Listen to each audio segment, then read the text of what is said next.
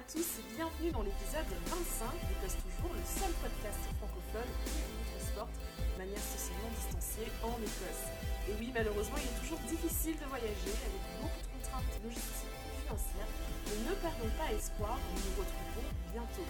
Je suis Assa, journaliste à Édimbourg depuis bientôt 3 ans, et comme toujours, je prépare et présente ce podcast avec mon camarade Sarah, Sarah. Bonjour Assa, ce matin je suis ravie enfin nous pouvons enregistrer ce podcast l'une en face de l'autre, les yeux dans les yeux. Je sais même plus c'était quand la dernière fois, donc ça fait vraiment, vraiment plaisir. Mais sinon tout va bien, je crois qu'on a eu euh, un mois de juin euh, plutôt agréable, on a pu aller en, France voir nos proches, revenir faire notre petite quarantaine tranquillement, et nous revoilà euh, ensemble dans la même pièce, ça fait vraiment chaud au cœur. Et par ailleurs, tout ce temps on l'a aussi utilisé pour un nouveau projet dont on aimerait vous parler en fait avec euh, une super équipe qui est aussi constituée de Paul, de Julien, de Jean et de ça et moi, eh bien nous avons décidé de, pousser un peu cette idée de créer une revue en français consacrée à l'Écosse.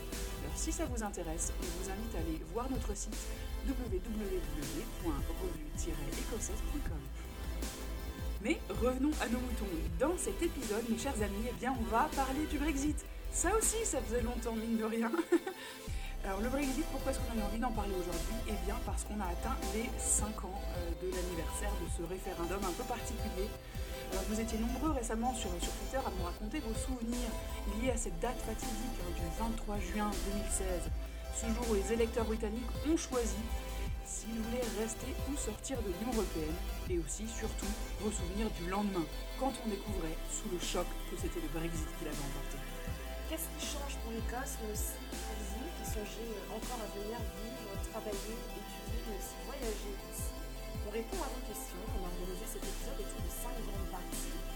Premièrement, nos souvenirs et notre ressenti personnel, parce que c'est quand même un podcast dans, lequel on aime bien raconter euh, notre vie euh, et mettre euh, un peu du nôtre. ensuite, les, changements dans l'économie, les changements politiques, les changements quant à l'immigration. Et enfin, ce qui change concrètement euh, bonjour et merci. Our strength is our difference. Dinny feed it. Dinny call canny.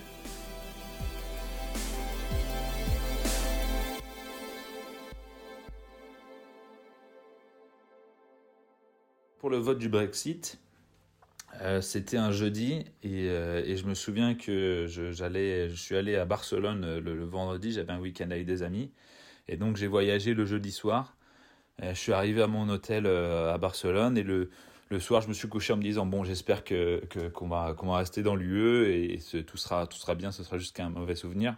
Toute cette campagne de mensonges, etc. Et euh, et je me suis réveillé le vendredi matin, coup de pied, coup de pied entre les jambes. je comprenais pas, j'étais dégoûté. la majorité de nazes avait avait gagné et euh, de menteurs, de nazes, de voleurs. Et euh, racistes aussi euh, avaient gagné parce que en fait c'est ça qu'ils vendaient, ils vendaient la peur et, les gens ont peur.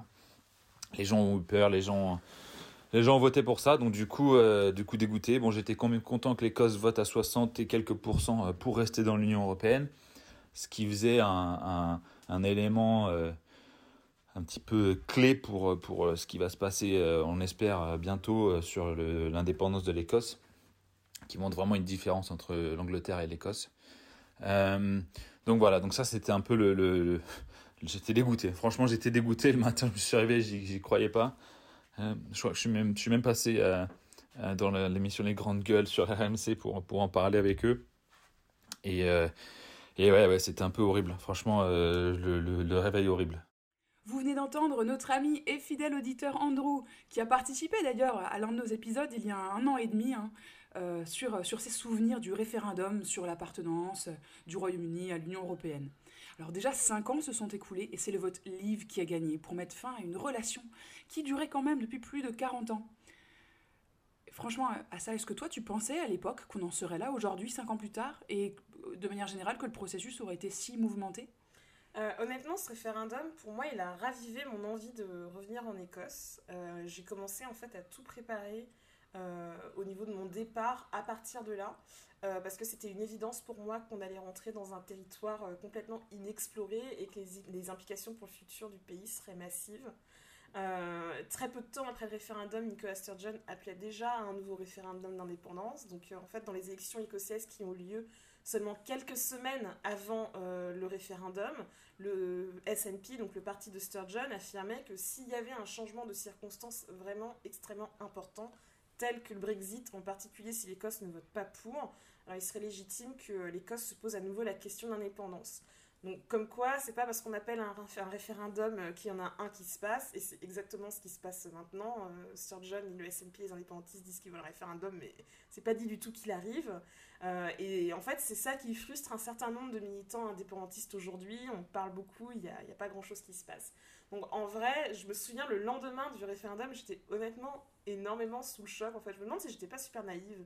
Il y a plein de gens qui me disaient Ouais, j'ai grave vu venir le Brexit et tout. Moi, je, franchement, je l'ai pas vu venir, mais je suis notoirement mauvaise en pronostic politique, donc voilà, faut pas se fier à mon, euh, à mon ressenti. Euh, mais pour moi, c'était évident que l'Écosse, ça serait vraiment euh, the place to be pour, euh, pour vivre ces années historiques et extrêmement mouvementées aux premières loges. Et dans tout ça, on n'est pas sorti d'affaire. Il y a eu un sondage YouGov qui est sorti fin juin et en fait, ce sondage montre que 80% des Écossais pensent que le processus du Brexit est loin d'être terminé. Et en gros, c'est la, en fait, la plus grande proportion de toutes les nations du Royaume-Uni. Et euh, globalement, au Royaume-Uni, 72% pensent qu'en fait, on n'a pas terminé. Donc on est 5 ans après. Euh, et en fait, euh, quand il n'y en a plus, il y en a encore. Oh, ouais, il y a encore beaucoup de boulot. Ouais, pas... ouais.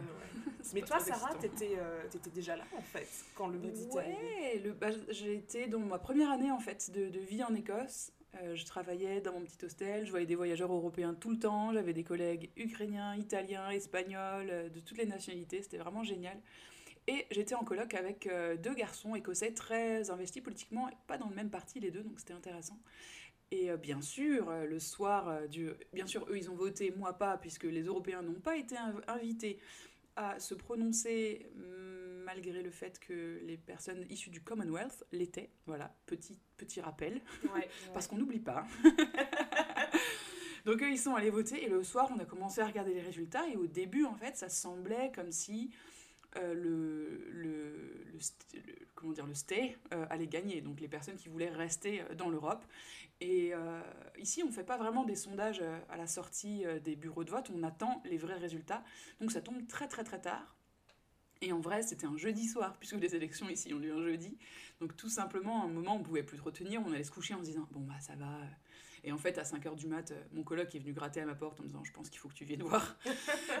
Ou c'était peut-être, enfin c'était très tôt le matin, quoi. Non mais c'est euh... ça, en fait, même moi, c'était super tôt le matin, c'était avant d'aller au boulot, mais je m'étais réveillée bien euh, largement, matin. ouais, mais ça, largement avant mon heure. Euh du réveil et j'étais en mode euh, oh non ouais, je pense ils nous ont laissé tout seuls quoi. Ils nous ont laissé ils nous ont lâché j'avais trop l'impression ouais. d'être fait têche quoi. Ouais, vraiment une, une, sensation de, de déception. Mm. on est resté comme des cons devant la télé mais au bout d'un moment ça servait plus à rien. On savait que c'était perdu mais le temps de digérer le truc. Mais mes collègues étaient très choqués. Ils étaient très pro-européens même s'ils n'étaient pas du même parti politique. Et honnêtement ce, ce jour là mine de rien soit je ne travaillais pas soit je travaillais le soir parce qu'à un moment, j'ai juste euh, pris mes, mes, clés, je suis sortie faire un tour, je suis allée boire un café avec une copine, mais j'avais l'impression d'être sur une autre planète, quoi. J'ai l'impression de tout re-regarder en me disant, mais c'est dingue, comment c'est possible d'imaginer. On a, on a grandi dans les années 90, on n'a jamais euh, euh, montré nos passeports à qui que ce soit pour aller dans un pays ou dans un autre, donc ça ouais, me semblait ça. très bizarre. Enfin, j'exagère en disant ça, le Royaume-Uni n'était déjà pas dans Schengen, mais mine de rien, on se sentait vraiment en Europe, en Écosse. Donc euh, c'était vraiment une grande, grande désillusion et euh, clairement je ne pensais pas que ça allait créer tant de problèmes que ça. Ouais, non, c'est sûr. Et je me demande si, tu vois, le fait d'être en Écosse, quelque part, ça donne pas une impression de bulle. Parce qu'on rappelle quand même que c'est un pays qui a voté à plus de 60% pour rester dans l'UE et euh, aujourd'hui euh, l'opinion n'a pas changé elle est toujours extrêmement pro-européenne. Et à Édimbourg encore plus pas loin des 80% donc euh, on pouvait pas euh, on pouvait pas s'en douter quoi. Ouais ouais. Et là tu pointais un truc euh, important c'est le fait qu'effectivement notre génération on, on, nous appelait souvent une période la génération Erasmus tout ça. On avait tellement de liberté pour bouger et ça c'est une des choses qui bouge le plus. Et quand voilà on a ouvert les questions sur Instagram une des questions qui revenait le plus souvent c'est mais en vrai qu'est-ce que ça change? Donc à question vaste, réponse vaste, et eh ben ça change tout, ça change absolument tout. Oui, il sera plus difficile de venir travailler, vivre, étudier au Royaume-Uni. Et si c'est un projet que vous avez et pour lequel vous comptez vous investir, ça ne devrait pas être un scoop pour vous, ce que je vous dis, parce qu'aller vivre dans un autre pays que le sien, en fait, ça ne s'improvise pas. Hmm, très juste. C'est vrai. Et en fait, avant, et ça, l'est encore plus maintenant, il faut vraiment préparer votre, euh, expatriation, il faut se renseigner, il faut chercher les infos parmi les sources fiables. On ne vous recommande pas d'aller juste poser des questions sur des groupes Facebook et en prenant euh, l'avis du premier kidam comme argent comptant. Cette personne, on ne sait pas d'où elle a ses sources, on ne sait pas. Euh, et très souvent, moi, je vois des informations complètement fausses passer sur, ces groupes. Privilégiez la recherche documentaire, prenez le temps de le faire. Euh, le site du gouvernement britannique, il est très complet sur le sujet, tout est expliqué. voilà, j'espère que je ne suis pas trop pessimiste ou rabat-joie de le dire ça, mais voilà. Et tout simplement, on revient à la question initiale, qu'est-ce que ça change le Brexit? Eh bien ça change absolument tout. Un des premiers domaines dans lequel euh, il y a des changements euh, massifs, c'est euh, évidemment l'économie. On en parlait hein, dans notre premier épisode de l'année qui date du 11 janvier, si je ne m'abuse, avec notre invité Christian Allard. Donc on parlait des conséquences économiques en particulier sur la pêche. Les producteurs de fruits de mer, de saumon sont encore très affectés. Les exportations d'agroalimentaire vers l'UE ont chuté quasiment de moitié dans le premier trimestre 2021. Donc il y a quand même une grosse mmh. disruption. Donc là, il y a des chiffres qui datent de la mi-juin de la Food and Drink Federation. Et en fait, les euh, ventes en, direction de l'Union Européenne à partir du Royaume-Uni ont chuté de 47% dans les trois premiers mois de 2021. C'est le plus bas niveau depuis 10 ans. Ça a fait perdre 2 milliards de livres sterling à l'économie euh, britannique. Donc le poisson euh, a été énormément touché avec quasiment moins 52%, mmh. le saumon quasiment moins 20%, le whisky, ça a chuté de quasiment un tiers. Mhm. L'agneau de moins 14%. Le fromage, moins 71,7%. Donc vous imaginez le choc euh, économique que, ça mhm. peut être. Euh, Et petit détail en fait, juste pour la viande, parce que je me suis rappelé, euh, en fait j'ai échangé avec le, on va dire, l'organisation qui représente tous les producteurs de viande et les exportateurs de viande de, l'Écosse. Il se trouve que, ça s'améliore euh, sur la fin. On va dire que c'était horrible en janvier, ça commence à s'améliorer. Donc qui sait, peut-être qu'après un an de marasme, on pourra retrouver euh, une, une, certaine balance euh, intéressante. Mais le fait est que ça devient très compliqué d'exporter ces viandes. Je crois qu'on ne peut plus non plus exporter de viande congelée. Donc pour beaucoup de petits producteurs, en fait, ça devient juste impossible. Les grands, ils vont s'en sortir parce qu'ils peuvent investir et ils peuvent se réorganiser. Mais par contre, pour les petits producteurs, c'est, la fin d'un monde, vraiment. Ouais, complètement. Et euh, concrètement, ça, a des implications sur les normes euh, alimentaires, parce que du coup, le Royaume-Uni n'est plus tenu de respecter les normes euh, européennes, et d'ailleurs avait refusé de s'aligner. À l'époque, on avait posé la question au gouvernement britannique et qu'on leur demandait est-ce que c'est parce qu'en fait vous voulez tirer le truc vers le bas pour être ultra compétitif Ils avaient dit non, mais absolument pas. Et là maintenant, il y a des inquiétudes, notamment avec un accord de libre-échange avec l'Australie qui ferait euh, potentiellement que les agriculteurs britanniques et en particulier écossais seraient très très durement touchés avec des importations de viande euh, moins mmh, chères mmh. mais euh, de moindre qualité. Et d'ailleurs, ce qui est intéressant avec ce deal, c'est qu'en fait, ça serait le premier accord de libre-échange construit de toutes pièces en fait post-Brexit. Mmh. Donc symboliquement, c'est extrêmement important. Mais euh, selon les calculs même du gouvernement britannique, en fait, le Royaume-Uni, il aurait une, un bénéfice de PIB, mais vraiment mais infinitésimal sur les 15 prochaines années, tandis que l'Australie, en fait, serait super bénéficiaire. Donc, en fait, c'est plutôt un deal pour dire euh, we're open to business, tout ça, quitte, euh, quitte, en fait, à un peu slasher les normes. Quoi. Alors qu'ils ont volontairement quitté le marché commun européen. Ouais, non, mais c'est ça. C'est vraiment tendre le bâton pour se faire battre. quoi. C'est sûr, mais du coup, ça pose la question bon, bon, en fait, en vrai, euh, ça sert à quoi Le Brexit, quoi? c'est pour aller où? C'est pour faire quoi? Il n'y a pas grand monde qui peut donner. Euh, sûr. Et euh, enfin, j'ai pas, pour le coup, j'ai pas les chiffres, mais énormément d'aliments et de, de, nourriture sont importés au quotidien. Et on voit aussi périodiquement certains manques dans les magasins, ainsi que des augmentations de prix sur certains produits, parce que c'est plus difficile de les importer. Et donc c'est des petites choses qui, mine de rien, ont un impact sur notre quotidien. Ouais, ça c'est sûr. Après, moi, pour être complètement honnête, sur mon panier de courses euh, classique, je sais pas si j'ai vraiment vu une différence. Je pense que je fais énormément en fait l'effort de manger des trucs euh, locaux, tout mhm. ça. Mais je pense que, euh, je sais pas, si vous êtes un buveur de Prosecco, j'en sais rien. Enfin, moi, ça fait une éternité, j'en ai pas acheté, mais du coup, enfin, peut-être que oui, c'est le genre de choses où vous voyez que c'est plus cher. Si vous mangez du fromage et que vous tenez vraiment à avoir votre camembert, ben, c'est peut-être plus cher. Donc, euh, ouais, il y a, y a, tout ça qui a changé. Donc, économiquement, beaucoup de, beaucoup de disruptions, on va dire, et, et l'avenir est assez incertain. Et du côté politique, alors, à ça, hmm. qu'est-ce qui change? Eh bien, politiquement, ça a fait que la question de l'indépendance, elle est revenue sous le feu des projecteurs. Donc, il y a eu beaucoup de débats sur le rôle du Parlement britannique, le rôle des administrations décentralisées, donc les parlements euh, euh, d'évolu d'Édimbourg euh, et de Cardiff. Et aujourd'hui, les Écossais restent encore et toujours opposés au Brexit, comme je le disais, donc ça a, augmenté, ça a alimenté une augmentation du soutien à l'indépendance, qui est aussi désormais dans les sondages entre 48 et 52 Et c'est dû en particulier au fait que beaucoup de ceux qui avaient voté contre l'indépendance en 2014, mais Remain en 2016, mhm. donc pour rester dans l'UE, en fait, ils ont largement été braqués, non seulement fait par le Brexit, mais par tout le processus en fait. Et, euh, en gros, quand ils regardent la manière dont ça a été fait, euh, que le fait que c'est probablement l'un des Brexit les plus durs qu'il y avait sur la table, euh, le fait que les administrations décentralisées, donc il y a, y, y a le gouvernement écossais évidemment, mais il y a aussi le gouvernement gallois, pourtant qui n'est pas du tout indépendantiste. Hein. Le gouvernement gallois, il est travailliste. Enfin voilà, c'est un gouvernement de gauche, centre-gauche. Euh, mm. Voilà, pro-Union, mais quand même assez critique sur euh, l'Union. Euh, en gros, ces deux administrations ont dit, mais en fait, on, on nous a complètement ignorés, on nous a complètement mis de côté. on n'a pas voulu nous écouter et on n'a pas fait ça dans un esprit de consensus. Et pourtant, le Pays de Galles avait voté pour sortir de l'UE aussi. Quoi. Mm. Donc, énormément de mécontentement, ce qui alimente beaucoup les débats sur en gros, la question constitutionnelle en général, donc euh, est-ce qu'on veut que le Royaume-Uni reste comme ça? Est-ce qu'on veut qu'il y ait l'indépendance? Est-ce qu'on veut qu'il y ait un fédéralisme? Est-ce qu'il euh, faut créer euh, un genre de Sénat à l'échelle du Royaume-Uni et euh, abandonner la Chambre des Lords, en fait, parce que c'est quand même pas méga démocratique pour que ce Sénat représente les mm. nations et les régions. Mm. Parce qu'il y a aussi du mécontentement en Angleterre, en vrai. On en parle peu, je pense, en France, mais en fait, euh, le nord de l'Angleterre en particulier, il y a, y a, vraiment énormément de débats sur son statut euh, et sa place. Et en fait, par rapport à cette augmentation du désir d'autonomie, en fait, il y a un genre de contre-feu on va dire, nationaliste britannique, où en gros, euh, on nous sert des Union Jacks en long, en large, en travers.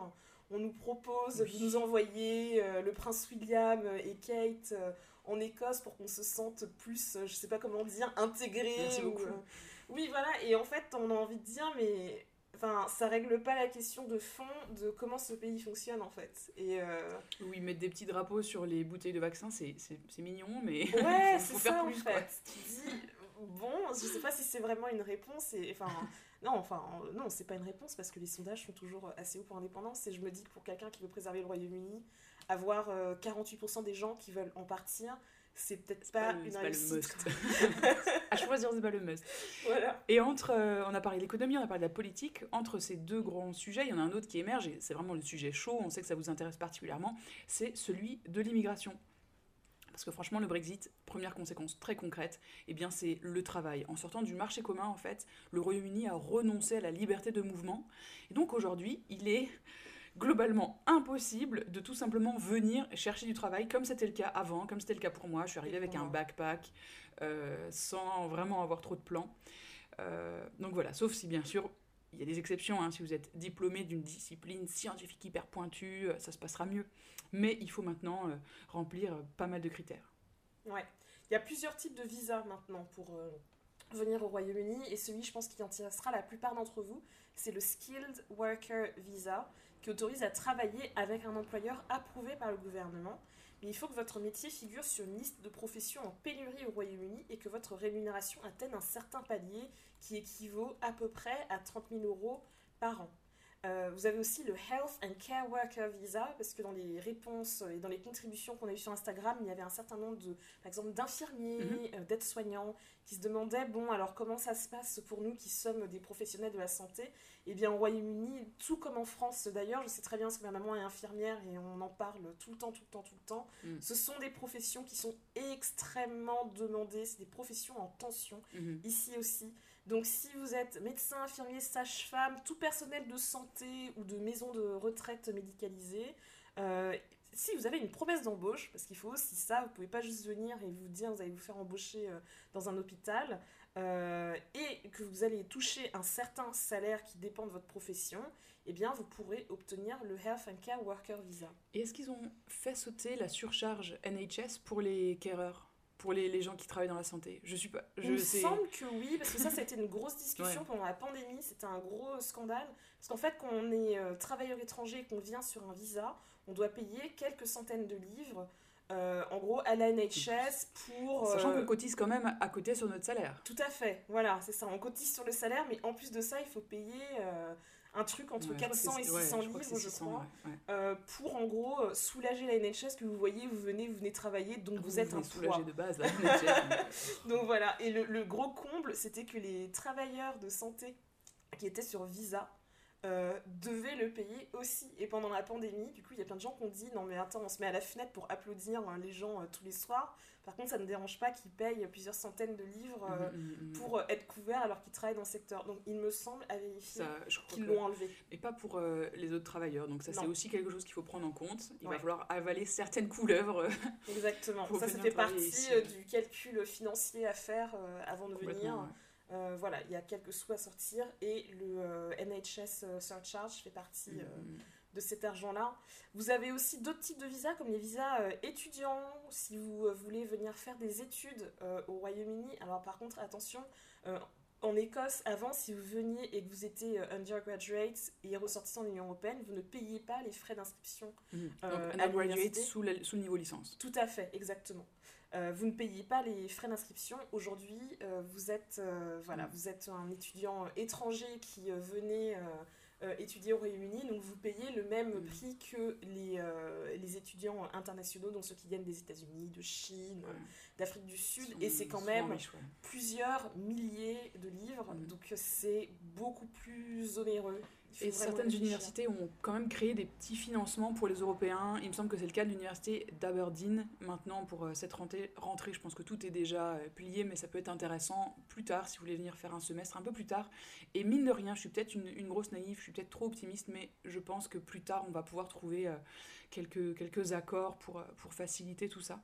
Tout à fait. En tout cas, euh, si cette question vous intéresse, et je veux pas faire de l'autopromo éhontée, mais j'ai quand même passé pas mal de temps à tout éplucher et j'ai fait un résumé en français qui est à la une de French Kilt et qui traite d'un peu euh, toutes ces questions-là.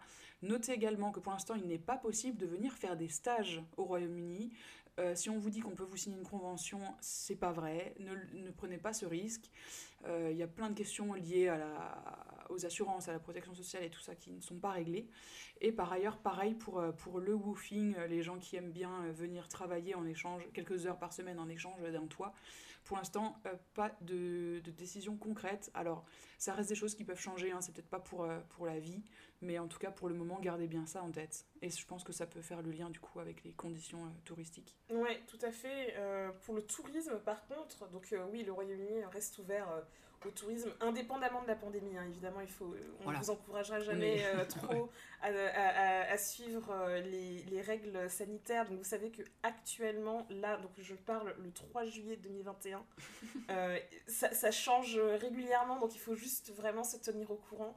Euh, mais actuellement, pour venir au Royaume-Uni, vous, vous avez euh, 10 jours d'isolement à faire, plus de tests PCR à acheter pour le jour 2 et le jour 8 de votre isolement, qui coûte un tout petit peu moins de 200 euros. Donc il faut mettre ça sur votre billet d'avion.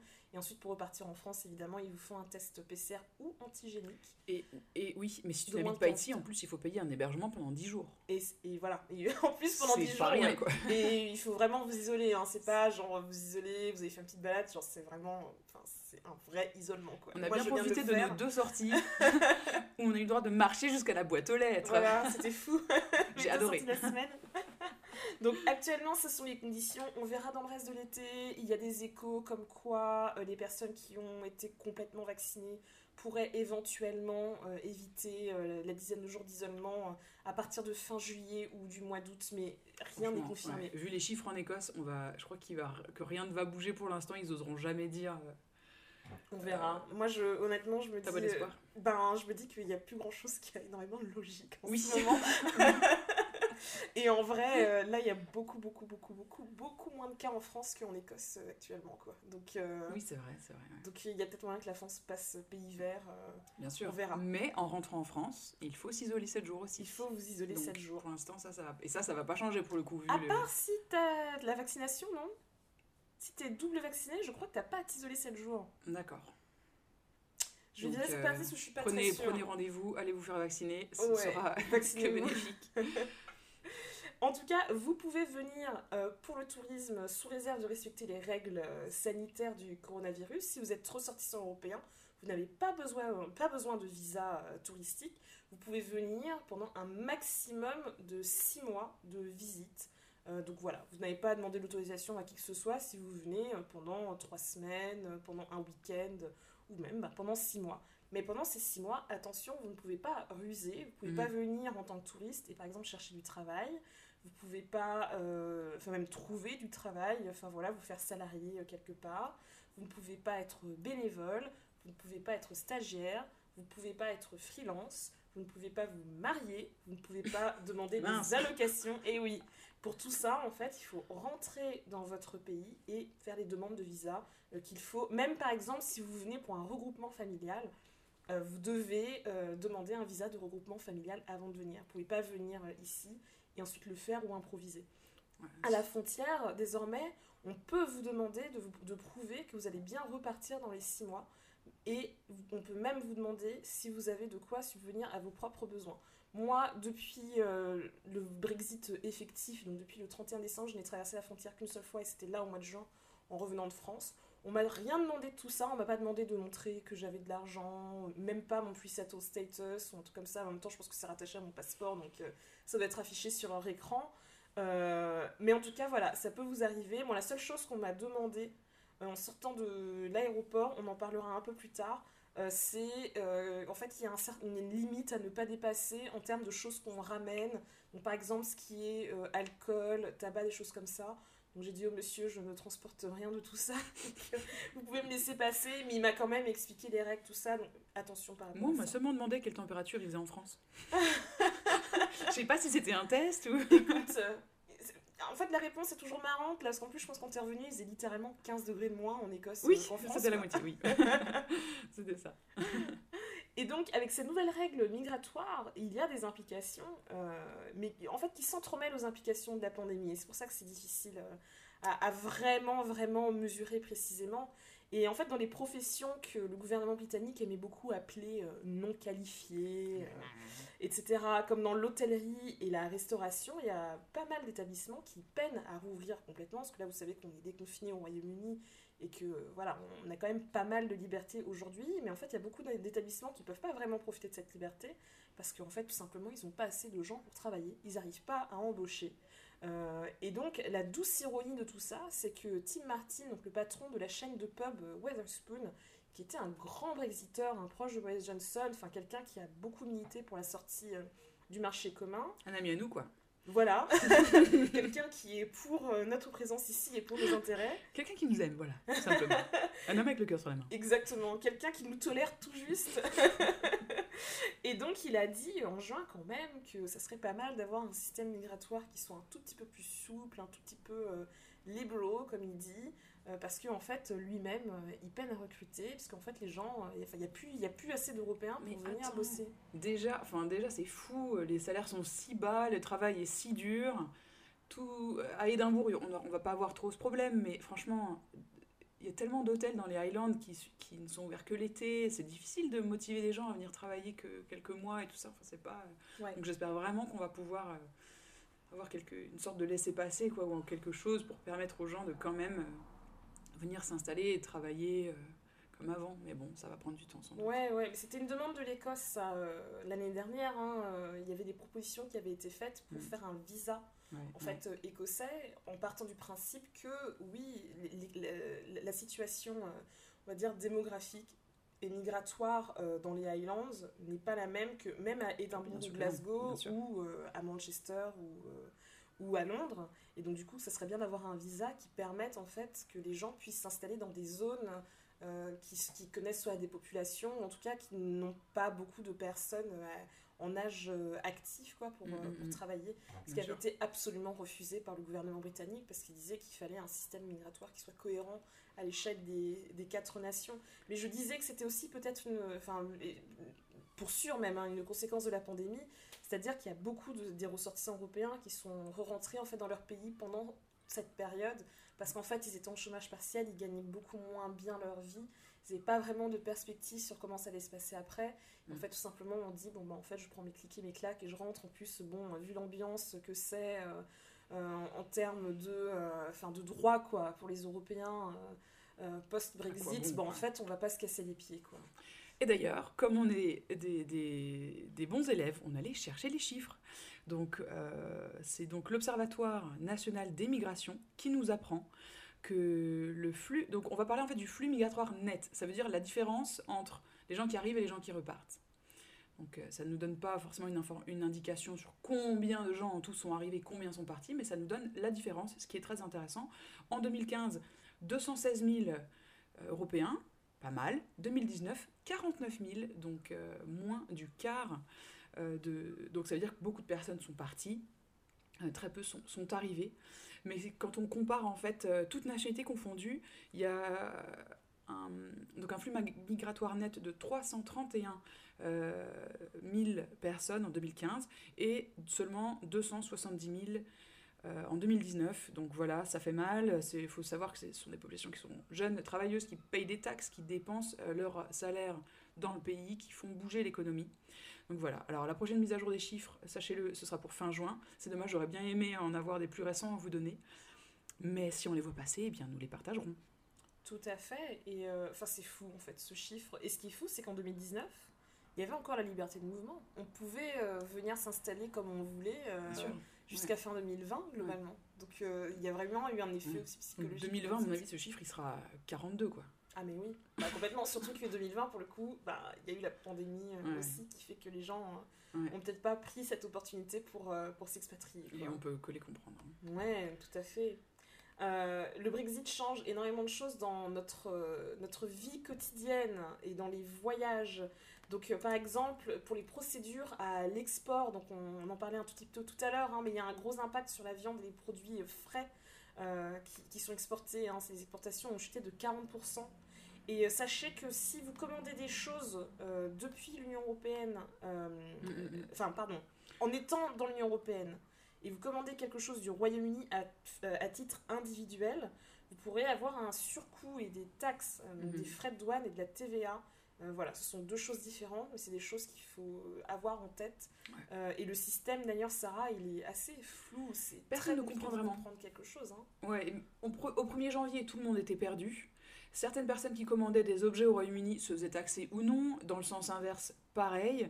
Alors maintenant, ce qu'on nous explique, c'est que vraiment, euh, il faut pouvoir acheter un produit au Royaume-Uni sans la TVA et payer la TVA à l'arrivée. Ça va mettre encore un petit peu de temps euh, pour s'instaurer en réalité. Certains d'entre vous ont sans doute déjà eu cette mauvaise expérience euh, de devoir raquer, rallonger un petit peu la monnaie à la réception d'un colis.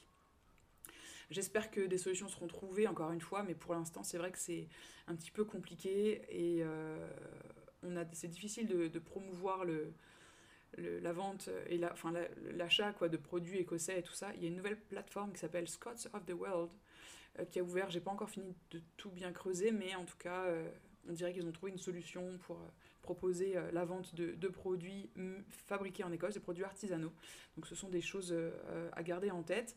L'autre solution, quand vous pourrez nouveau voyager, donc là on parle d'un temps qui n'est plus celui de la pandémie, eh bien euh, il est possible d'acheter des objets sur place et de les ramener. Alors maintenant il y a des limites qui ont été placées. Alors ça ne veut pas dire qu'au-dessus de ces limites on n'a pas le droit de ramener des choses, ça veut juste dire qu'on devra payer des taxes.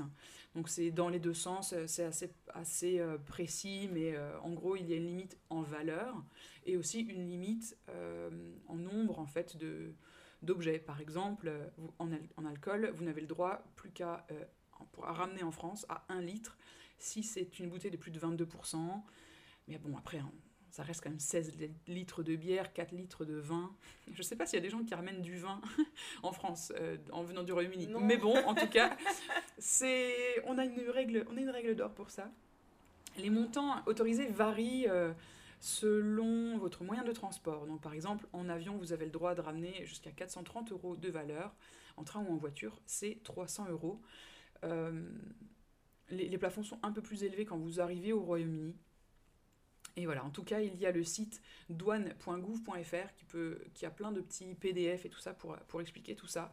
L'autre euh, changement euh, qui, qui, a fait vraiment, qui a rendu des gens assez tristes, c'est qu'on n'a plus le droit de ramener, et ça c'est juste, pour le coup ça c'est interdit, on ne peut pas ramener de produits laitiers du Royaume-Uni vers la France de ou de viande. viande. Donc le haggis, c'est terminé. Euh, je suis, j'ai un peu discuté avec euh, les gens qui s'occupent de. C'est quoi à nouveau ce site, tu sais, de, de produits euh, comptoir irlandais? Comptoir irlandais, ils ont euh, du haggis en boîte, et donc là, ils n'en avaient plus. Donc euh, j'ai demandé c'est quoi la situation par rapport au haggis. Ils m'ont dit ouais, on va trouver bientôt une solution pour proposer à nouveau euh, ce produit sur, sur le Parce site même internet. eux, ils peuvent pas ramener du haggis en France. Pourtant, c'est un truc qui a pignon sur rue, quoi. Ouais, enfin, en tout cas, c'était compliqué. Ils savaient qu'à un moment, ça allait être possible. Pardon, j'ai tapé dans une chaise. c'est ces mouettes, là. les- On a une mouette qui est rentrée, qui s'est mise à mettre le bordel. Et oui, parce qu'aujourd'hui, on fait ce podcast avec la fenêtre ouverte. C'est le mois de juillet. Exactement. Donc, vous entendez peut-être des mouettes en, en fond. c'est bon, elles sont très bruyantes dans la nuit. voilà, en tout cas, ça, ces petites questions d'import-export à titre personnel quand vous voyagez vous-même, c'est pas flippant, mais on peut vous le demander. Moi, on m'a- on m'a demandé euh, si je transportais des choses à l'arrivée, toi au retour. Mm. Donc voilà, ça peut, ça peut exister. fait. Oui, parce qu'on peut te le demander en France aussi, du coup.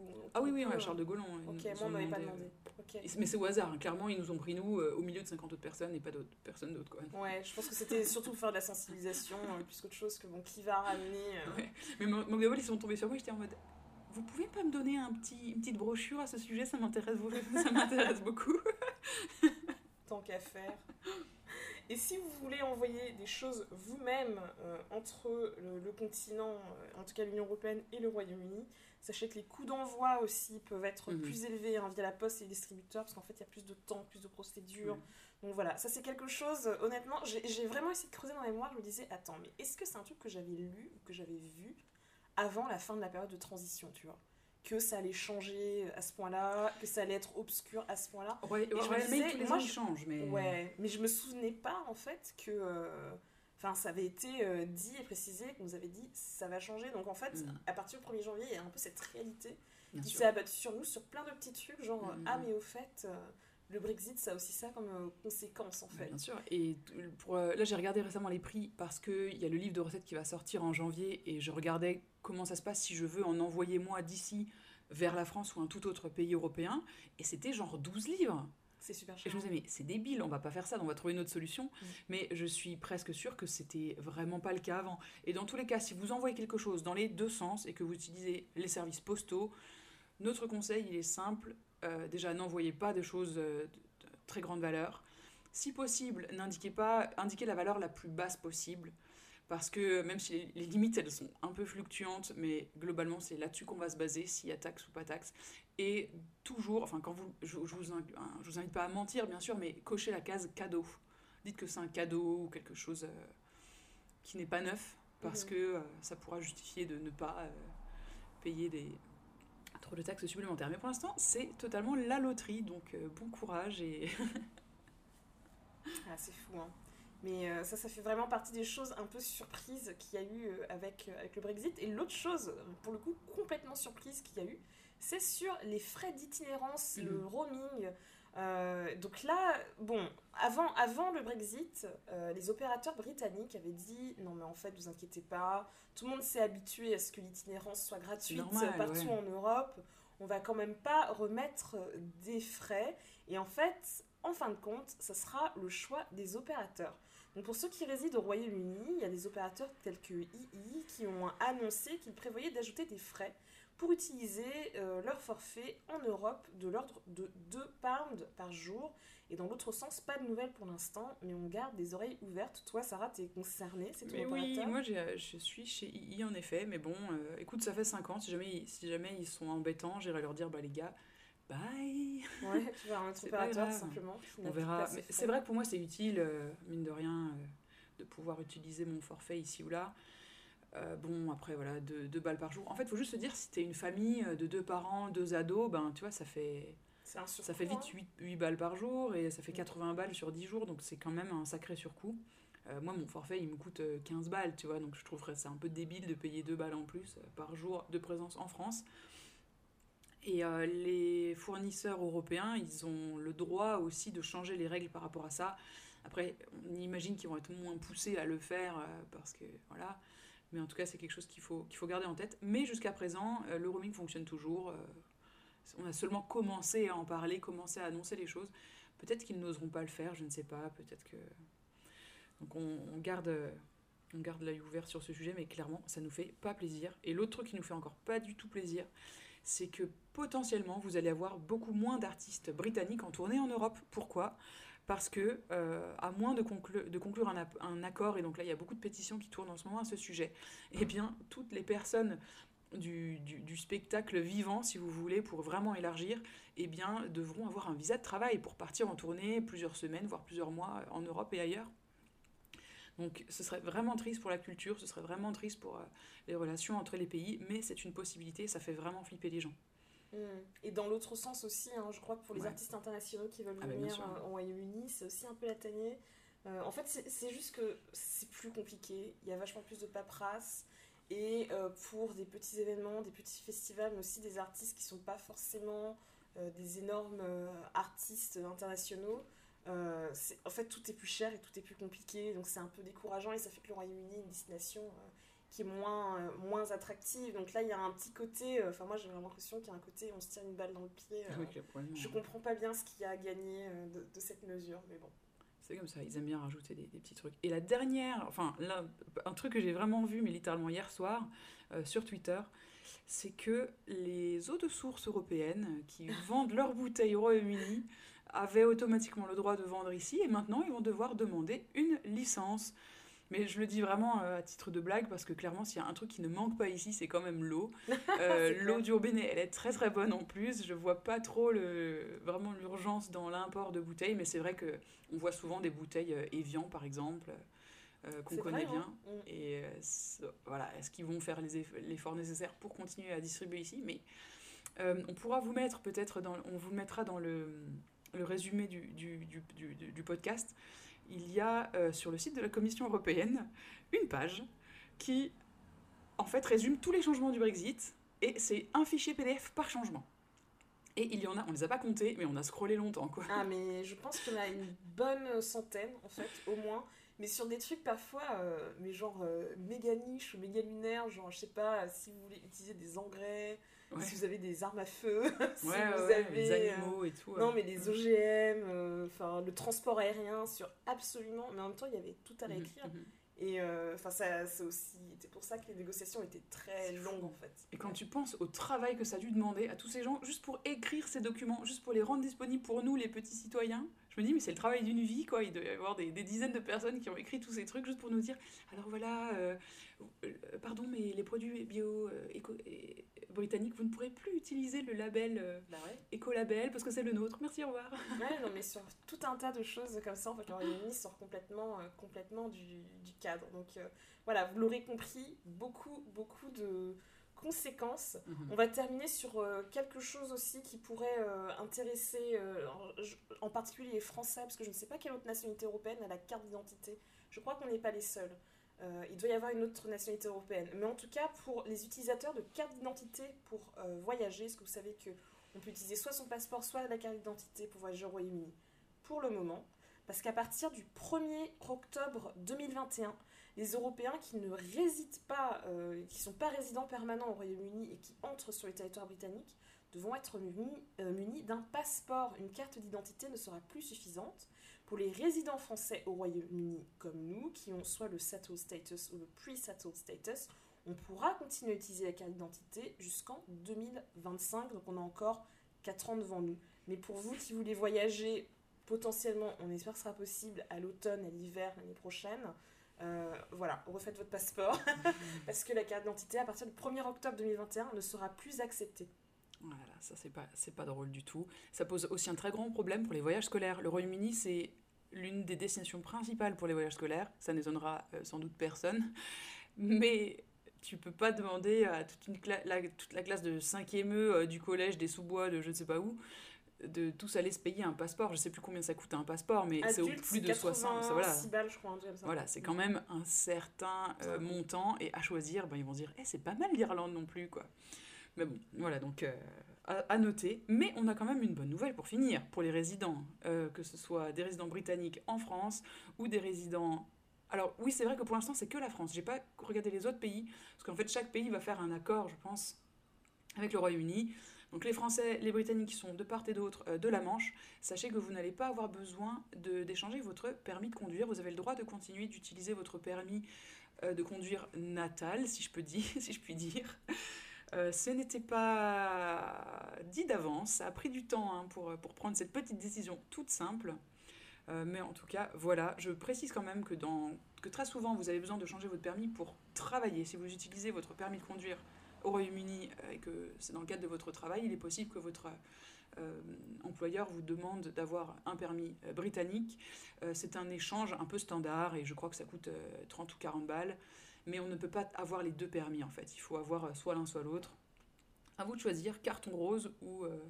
Moi franchement, je suis tentée de les changer quand même parce que ça fait genre, tu as une carte d'identité locale, si tu veux, quoi, britannique, puisque tout le monde a le même permis et. Et voilà, un de ces jours, peut-être que je le ferai. Ouais, moi pour le moment je garde mon permis rose et j'attends qu'il se euh, délite complètement avant de me décider euh, à l'échanger. Euh, donc du coup, et je, je crois qu'ici les permis, euh, donc il y a une date de début de validité, mais il y a aussi une date de fin Oui, de validité. tous les 10 ans, tu dois le- Tous les 10 l'échanger. ouais. et je me demande si les nouveaux permis français qui ressemblent Oui. à une petite carte Tu dois les renouveler pas aussi. ça aussi. Mais il faut pas repasser le permis, hein, c'est juste renouveler le- la carte et tout ça. Juste Tout à fait. Un peu de paperasse en plus, hein, comme on aime. Mais euh, comme tu disais, oui, c'est un accord qui est rentré en vigueur euh, extrêmement récemment. Il est rentré en vigueur que le lundi 28 juin. Mm. Euh, et ça ne concerne du coup que les gens qui ont un permis de conduire délivré avant le 1er janvier 2021. Donc si vous avez un permis après ça, il faudra, il faudra quand même, il faudra quand même les changer, hein, selon que Si. vous soyez en France ou au Royaume-Uni. C'est génial ce podcast avec tellement d'actu fraîche. Mais oui, voilà, je lisais là un article et on dit bonjour à Leïla, ça nous écoute de French Morning, voilà, qui faisait un article sur l'accord de reconnaissance mutuelle des permis de conduire entre la France et le Royaume-Uni. Donc, euh, donc euh, voilà. Vous, euh, Exactement. Si vous n'avez pas, si votre permis date d'avant cette année, vous êtes tranquille, ce qui est quand même suffisamment Ah. rare pour être noté dans le monde merveilleux du Brexit. Ah là là, je pense qu'ils vont être trop contents dans mon Sainsbury's local euh, que je continue à utiliser ma vieille carte rose pliée en 8 euh, pour dire si, si, regardez, j'ai 30 ans.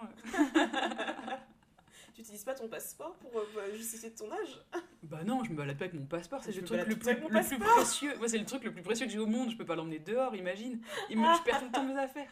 Oh Moi, je me trimballe tout le temps avec mon passeport parce que je me dis la carte d'identité, à chaque fois, regarde ça de manière un peu chelou en mode non, c'est pas ce truc-là Non, non, moi je et remonte, le, je remonte le permis en plus avec ma tête de quand j'avais 16 ans, donc Ah. c'est super. Et pour, sur ce sujet, j'ai tellement peur de, de, de perdre mes papiers que ma carte d'identité est restée chez mes parents en France.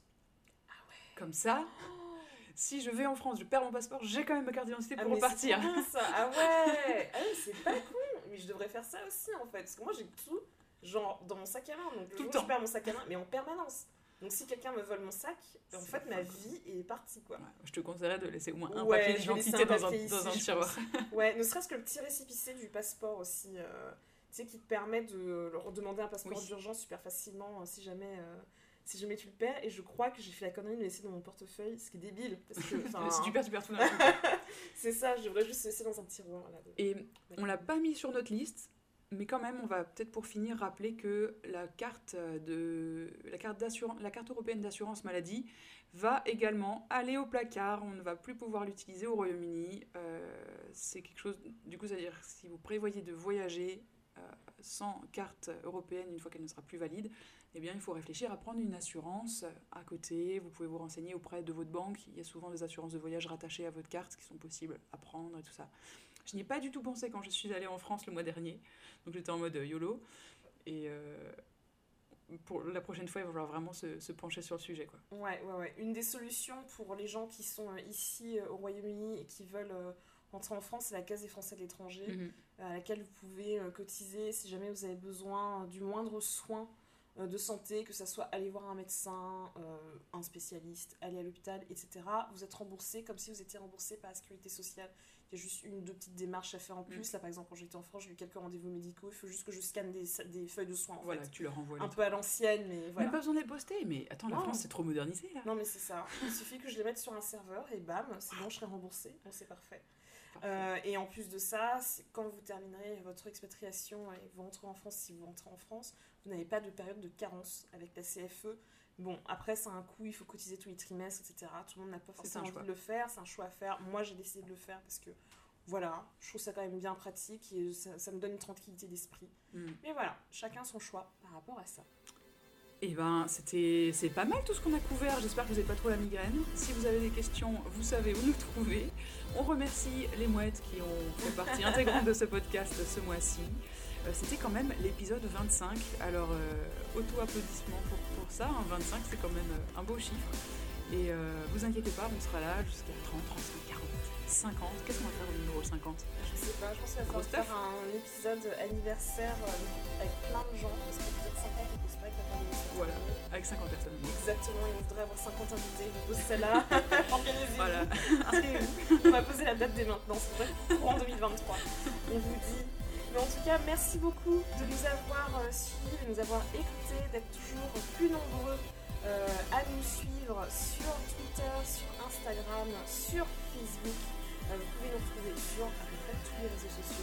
Par email aussi, l'adresse c'est ecostoujours.podcast.gmail.com mais aussi chez nos amis d'Allo la planète où vous pouvez nous écouter deux fois par semaine et aussi retrouver tous nos podcasts. On vous très bientôt, le mois prochain, pour l'épisode 6. A bientôt